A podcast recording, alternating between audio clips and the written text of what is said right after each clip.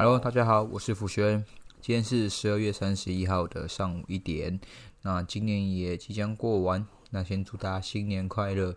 那我今天想跟大家分享跟讨论的主题是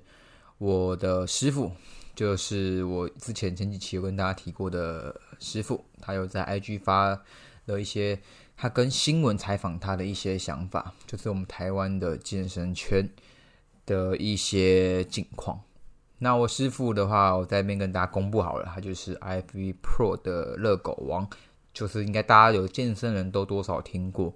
那他这个他到底在跟新闻合作，他讲什么呢？他主要大概就会提到说，在台湾的健身产业，其实大家对尊专业的尊重其实没有非常的高，甚至是教练之间也都没有很尊重。专业可能说今天比较弱的教练就会很想要去跟好的教练练，那他们其实他们的程度其实已经差很多。那呃，弱教练可能就只是想要去挖，不断的狂挖好的教练的东西，那也不想付费，就觉得说，哎，教练朋友间不就是应该？或者是说会员在体验课的时候就不断的去想挖，一直问，一直问，把东西要问光。当然说有时候有些教练会有提供体验课。这个东西，可体验课它本来就不是应该是个免费的东西啊！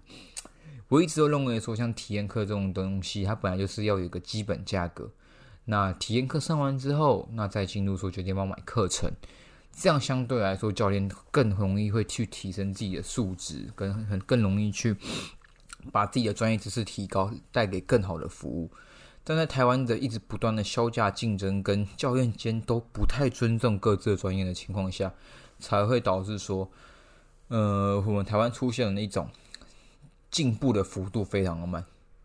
但像我的教练乐狗跟我常在说，他去韩国的时候，其实学选手们都很愿意花钱，然后都会一直不断的去学习新的知识。就连是一般不懂健身的人，也会希望相信专业，因为这东西其实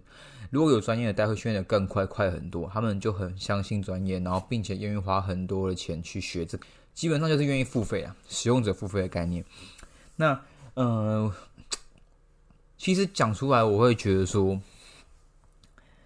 可能很多人不认同，很多人都觉得说，就环境又是这样啊，什么什么的。但我其实蛮想跟大家讲的是，如果你本身是个教练，或是未来想当教练的话，我还蛮真的建议大家，不管你在有学生或没学生的情况下，都坚持着本心，相信自己的专业。只有从你先相信自己的专业，先好好提升自己的能力的时候，而不是必须透过不断的销价竞争。那怎么样去知道自己有能力、有价值呢？当客户一直愿意跟你买课，你就知道说，哎，你的东西是有用的。客户愿意相信你，客户很愿意花钱在你身上投资。很多东西不都这样？为什么大家愿意买苹果手机？因为它很好用。那它也慢慢的建立起它品牌知名度。大家虽然都说它都一成不变，可相对起来，大家还是很愿意花钱买它，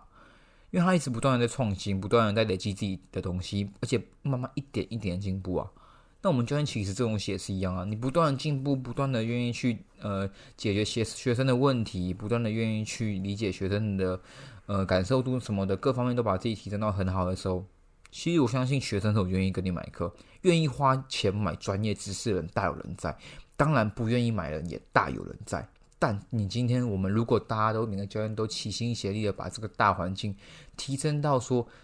慢慢的去让专业这个东西知道说必须要付费，然后我们本身教练们也开始尊重专业，开始努力去上研习课，开始努力去上一些知识读书的话，那这个教练的入门门槛跟专业度一定会越来越高。在这样的情况下，我们的产业肯定可以越来越好。但基本上的话，这必须要仰赖大家从基本做起，从一开始就慢慢的养成，之后他才可以慢慢的去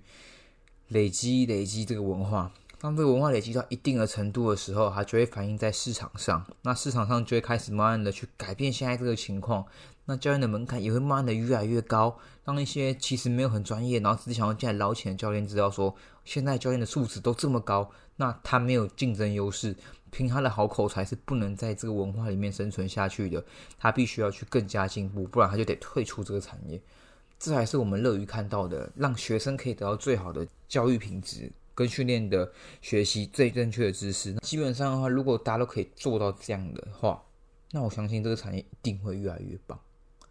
这就是我那时候看完我师傅讲的东西，跟看完他跟记者采访他的文章之后，我的一些感触。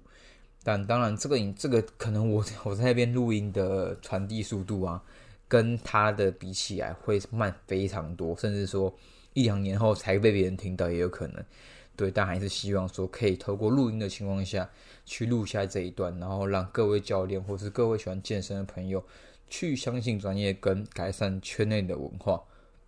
尤其是很常在新闻看到那种男教练或女教练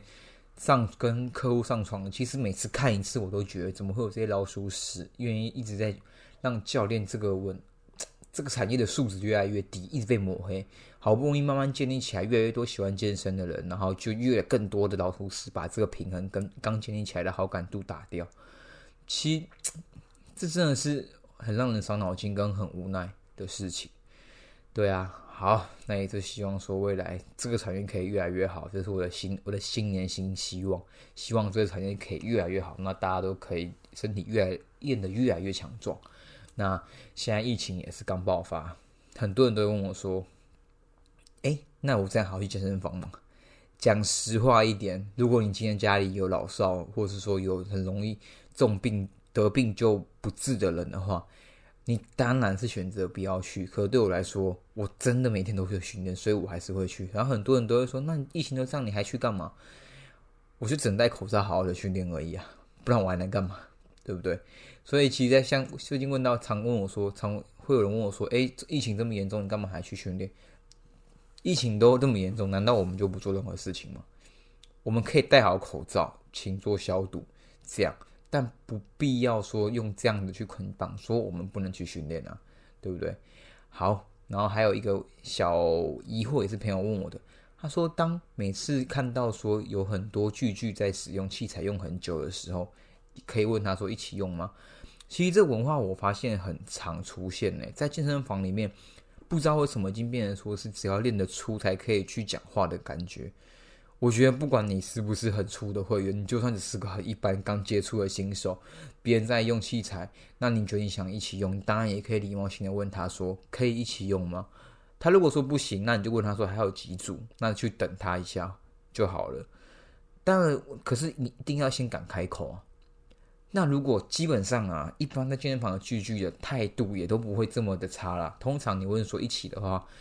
只要不是那种深蹲要去拆杠片的，通常都会愿意一起跟你去使用机械器材。对，所以我会希望各位如果刚健身的新手好朋友们，可以去稍微打鼓心的勇气去向身边的聚聚说一起用这个请求，我相信他们都会愿意的。对对对，所以很多人都说健身房就是聚聚讲话的。是的地方啊，没有，这是真的是大家都可以去，就很公平啊。练的大人并不会因为这样而去特别的有说有说话的权利跟分量啊。每个器每个会员都有缴器材的费用，当然是大家都公平使用啊，根本没有分，只是在上面不要一直划手机，跟去赶快的把握时间训练就好了。对，好，那这集其实也没什么内容，就只是单纯主要的就是我刚才一开始讲的。关于业内的风气，嗯，不算是业内啊，就是教练这一块的风气跟期许。最近的话，网络红人 KD 也是，应该有些人也知道他，在健美里面也是一个非常厉害的前辈。他也去说，他也希望说，哎，让知识越来越普及，可以去赶快超越日本跟韩国。像日本跟韩国选手啊，真的厉害。日本、韩国、中国啊，中国也很厉害。他们这些国家，因为本来就比我们台湾大很多，他们的健美选手的素质跟他们健身文化的传递速度、跟专业知识、跟市场相对都都大很多。但也是，我虽然还是个非常烂的人，但还是希望说能够不断的去。跟大家提倡这些相关的知识，我新的一年也会开始，因为快接近我的备赛正式启动的日期了。因为四月四号 WNBF 就开就要比赛了，我开始会比较密集的去把一些相关的训练资讯，或者说我在平常会使用的饮食法，会开始做更详录的、更详细的分享，跟去记录在 Podcast 上面。那有兴趣的朋友也可以听看看。对那也是希望今年四月四号第一场比赛能有比较好的突破更让自己的体态可以更上一层楼。那新年快乐这集就到这边啦各位拜拜我们明年见。